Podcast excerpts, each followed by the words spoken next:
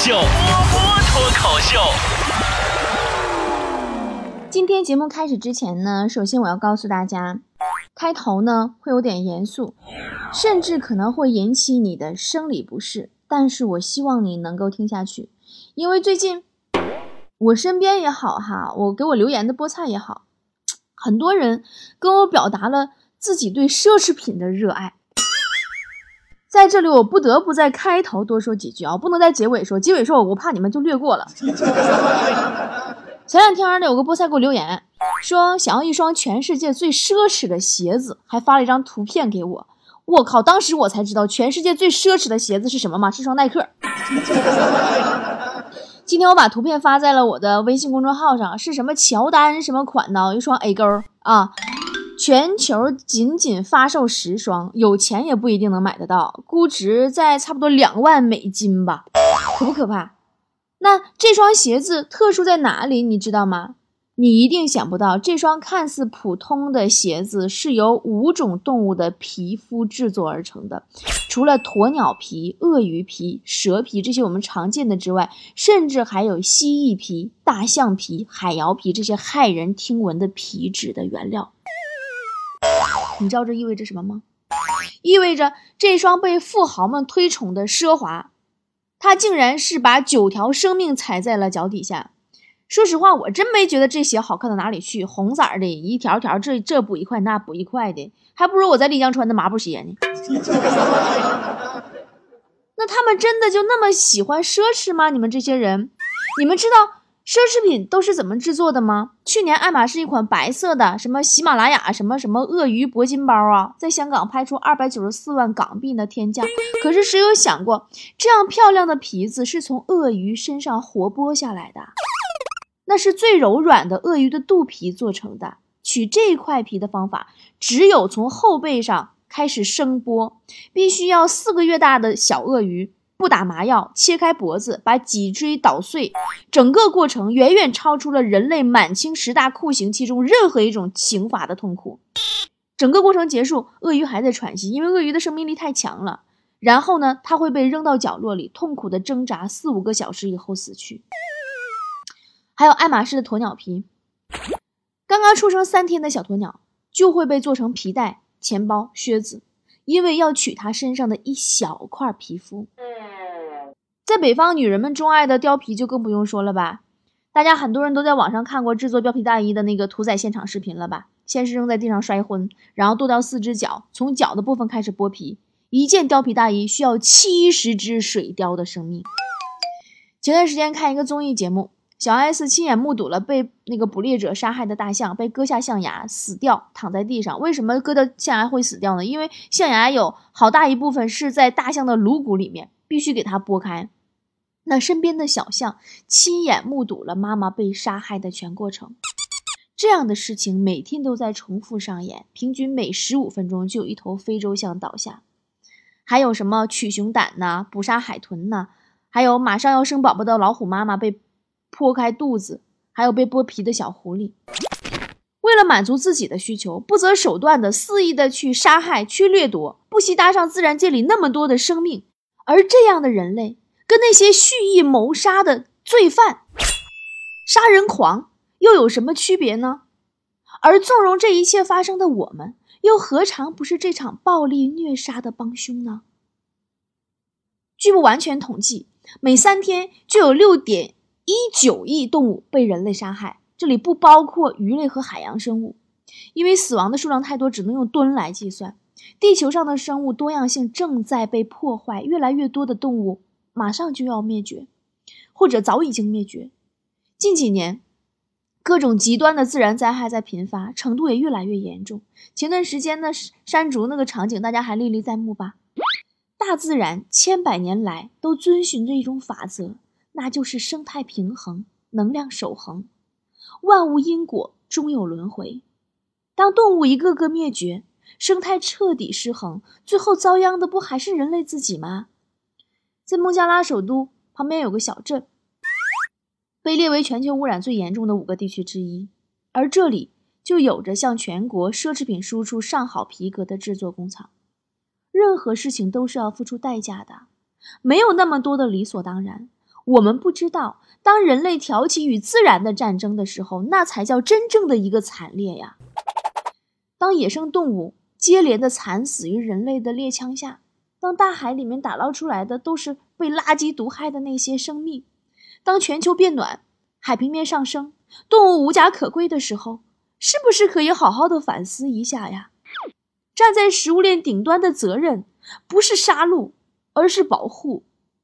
放过动物，同时也是放过我们人类自己呀。高晓松曾经说过：“说人类是世界上最特殊的物种，但当生存唾手可得的时候，我们便忘记了自己也只是这万千物种中的一员啊。”任何一条生命都值得被尊重。希望今天听到我节目开头这些话的你，能够在自己的生活中做出一点点改变，哪怕就只是一点点。对你来说可能是微不足道，可是对于那些濒死挣扎的动物来说，那就是他的一生。好啦，啊，我们可以开始今天的节目啦。调整一下心情，三十秒钟过后来看大家的留言。快来，快来，波神回复你。改革春风说：“说波儿姐，我今天看到了一本装修的书，我特别喜欢。以后我买房装修就想按那本书装，但是那本书太贵了，要两百块钱，我就没舍得花。你说你连本书都舍不得买，你还买什么房呢？” 尼玛说。我们脖子短又脸大的人穿高领戴围巾，宛若一只移动中高位截瘫的海狗。别这么说自己好吗？人家海狗也要尊严的。我很逍遥说，告诉广大男生一个生活小技巧：下次你老婆问你我和你妈落水了，先救谁？你就反问他：我和你爸嫖娼被抓了，你手底下有五千块钱，你先赎谁？已经明确知道是救爸爸的答案了，所以这个问题没有任何意义，甚至不成立，好吧？不整死你就不错了，还救你？哥哥说，嗯，冬天洗澡真舒服，想永远站在喷头下，沐浴在幸福里。二零一八冬季，每个人都应该洗一次澡，我洗过了，是真的，推荐哦。那你肯定是在南方的艳阳里冻成了狗了。我跟你说，北方暖气了解一下吗？比洗澡更舒服。阿木说：“今天我妈给我泡了杯咖啡，我嘴特别甜，表示了赞美。她居然跟我说，她就知道我喜欢娘泡的东西，太扎心了，有点不想活了。看来‘知子莫若母’这句话说的真没错呀！千万别碰我！说波儿姐，你最受不了什么事儿？我最受不了的就是撞衫，但我现在天天跟人撞衫，我真的服了。差不多得了，也别太挑了，医院也不能给你特别病号服，不是吗？对不对？” 迷妹说：“最近要考试了，但是我的记忆力越来越差，好像只有仇记得清清楚楚，怎么办？我好痛苦啊！你记性要是能差到借完钱都能忘的时候，千万别忘了给我拿点钱啊，切记。”杨子君说：“现在生活跟小时候比，真的变化了很多，有些事我小时候都不敢想的。对呀，搁在十年前的话，你绝对不敢想。”自己竟然会穷成现在这样。朋友家的猫说：“长得丑真是一件让人难过的事啊！本来我今天一天都开开心心，过得很棒，然后突然我从镜子或者哪里看到自己的样子，好心情瞬间就没了。你要牢记，美颜相机里的你才是真正的你啊，镜子里只是一个虚假的世界。”林林说。我喜欢一个女孩，因为她不止长得漂亮，最主要是她表里如一。但是她不喜欢我，我该怎么办？那你应该挺着呀，因为她就是一个表里如一的人，嘴上说不喜欢你，其实心里也不喜欢你。老李家说，人家都说，当你不知道自己账户余额的时候，你就同时处于富和穷两种状态。我现在就是这种状态，根本不知道自己有多少钱。宝宝，你到底是不知道自己有多少钱，还是不想承认自己只有两位数的这个数字的余额？悠悠球说：“波姐，怎么看一个人是不是喜欢我，很准的那一种。判断一个人是否喜欢你，就看你有没有自知之明。但凡有点自知之明，就应该知道，没有任何人会喜欢你。”为何善恶说？每次看微博上那些恋爱趣事，下面评论都在艾特自己对象，我都会在下面艾特一下自己的小号。唉，一看就不关注我的微博，我微博下面我偷偷的看了一下，他们艾特的都是自己的基友。莫言说：“波姐，什么是备胎？我也有喜欢的女孩子，她应该也知道。我想看看我是不是他的备胎，我该怎么看？备胎就像秋裤一样，能让你感到温暖，但是你。”不想让别人看见。梦幻的梦说：“刷微博看到一个几亿的四合院，几十个房间，我就总在想，会不会有人白送我让我住呢？这么跟你说吧，这么大四合院给你，取暖费你都交不起，冻死你！”神经病说：“一根筷子轻轻一折就断了，两根筷子却可以用来吃宵夜，说明团结就是力量。”对呀，对呀。两个人一起胖，心里也能平衡不少呢。嗯，肉肉说：“波儿姐，我最近喜欢一个女孩，但是不好意思跟她表白，也是怕她不同意，我该怎么办？”世界上如果还有比表白更让人不好意思的事儿，那一定是提醒别人还钱了。所以，为了表白成功，你应该先借别人钱，完了你要回来，打好基础，完了成功率能大点儿。呃，橘子味的橙子说：“波姐，你知道吗？你突然想去做一件事情，这个突然想是很宝贵的，它是宇宙对你说的话，要马上去做哟。”妈呀，你这么一说，我突然饿了，宇宙要要我去吃宵夜了，拜拜。改名改运气说：“如果有人给你一千万换你男朋友，你会怎样想呢？” 那不是双喜临门了吗？小戴说：“波儿姐，你是怎么看待男人、理解男人的？是不是觉得他们都不正常？”不瞒你说，你问我怎么理解男人，我只能答你不理解。芭比娃娃说：“今天逛街看见了包，特别好看，超级喜欢。波儿姐，你说我要不要把它买下来呢？你觉得好不好看不重要，重要的是你的钱包觉得好不好看呢？” 某某说：“男朋友不会做饭，还整天挑三拣四。”他太爷爷、爷爷、爸爸都是厨师，祖上还是御厨，到他这儿怎么就不行了呢？哎呀，手艺也没全丢，多多少少传下来点儿啊。他那刁钻的嘴，不就是祖上传下来的吗？绿灯可以走，说我们之前天天等公交的地方，总有一个暴露狂脱裤子，但是最近好久都没见了，他是不是让人打住院了？你当人家暴露狂是傻子吗？这么冷的天儿，谁不搁家冬眠呢？还出去露去？冻缩水了。四面楚歌说：“我昨晚梦到有女孩要跟我滚床单，衣服还没脱呢，我就开心的笑醒了，哈哈哈！想想都开心，终于有女孩跟我在一起了。人呐，平时还得见见世面，否则大惊小怪的梦都做不好。”先行者说：“昨晚朋友请我吃饭。”但是我没吃两口就不吃了，没想到他还挺关心我的，问我为什么吃这么少，心里挺暖的。其实他就是想问你为什么吃这么少，还这么胖。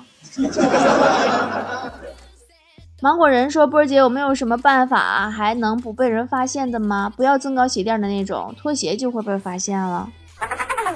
不被发现的增高，只有把脚底板磨出几公分老蒋了。”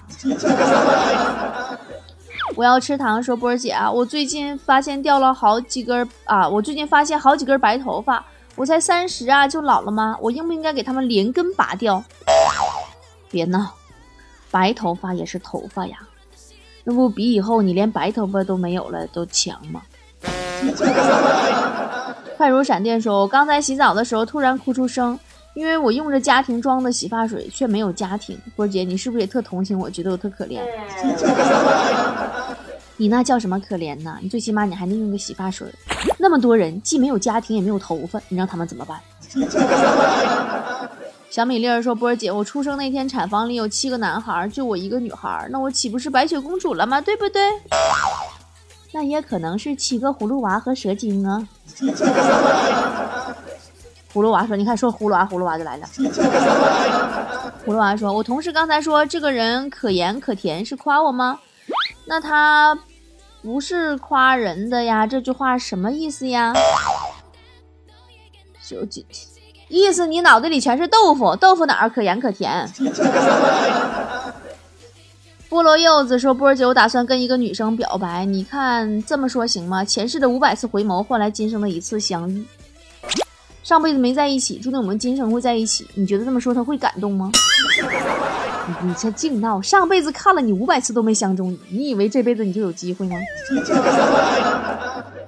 一厘米说。我现在好冷呀，真希望有个人可以抱抱我、拍拍我、帮我洗头、吹头发，再默默的塞一张一千万的支票在我手里。哎，你要这么说，我就告诉你，你一定没有我冷，谁也没有我冷，你信不信？啊，一遇误终身说，我想通了，美食带给我的快乐是短暂，甚至是有负罪感的。可是瘦下来漂漂亮亮的样子，却能让我时刻看见自己都觉得快乐。长久的快乐和短暂的快乐，选哪个划算？显而易见呢。但是能一直吃的话，就一直快乐下去。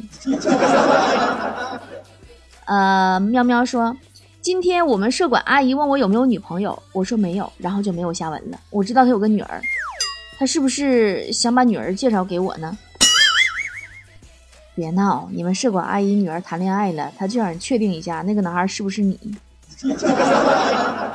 不是你，他就放心了。曾老师说：“我超级爱安排时间表，比如后天要做什么，下周要做什么，下下周要完成什么，这个月要读完几本书，呃，画几张画，运动多少个小时。写完时间表，超级有成就感。呃，不过完不完成就是另一件事了，写了就等于完成了，对不对？” 起个好名字，说波姐，我喜欢一个女生，我是应该跟她表白呢，还是应该先付出？呃，不说呢。你记着，只要你肯坚持，只要肯默默付出不放弃，总有一天你会看到他和别人结婚的。地雷爆炸说：“波儿姐教你个小方法，把薯片装在盘子里，用筷子夹着吃，这样不脏手，就不用洗手了，是不是挺方便？” 你骗我那事儿，当我不知道啊？到时候还得多洗个碗，还得洗筷子。今晚要减肥，说今天跟我一起租房子的小伙伴加班没有来，现在就我自己一个人在家，我有点害怕，万一有抢劫的进来怎么办？有抢劫的进来，你就跟他一起找钱呗，万一真的让他翻出来十块二十块的，不也值了吗？完了二十，你俩一人十块。明月照明山说，我最近天天减肥，不吃饭还运动，就昨天没运动，跟朋友出去吃了点饭。呃，回来一上秤就胖了三斤，为什么要这么对我呀？这就叫做冰冻三尺非一日之寒，长胖三斤却一点儿不难。好啦，今天节目就到这里喽，明天再见喽，拜拜。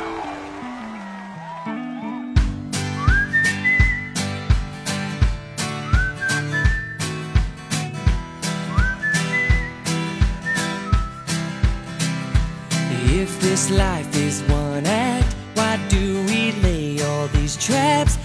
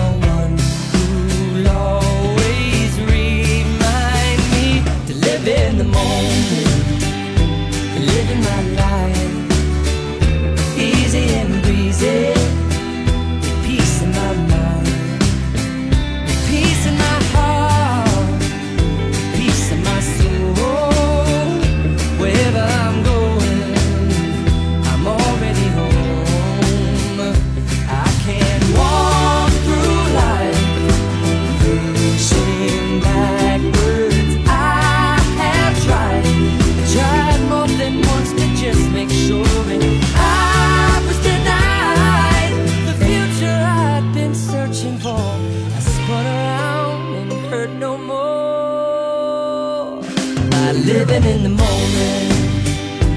Living that life, easy and breezy.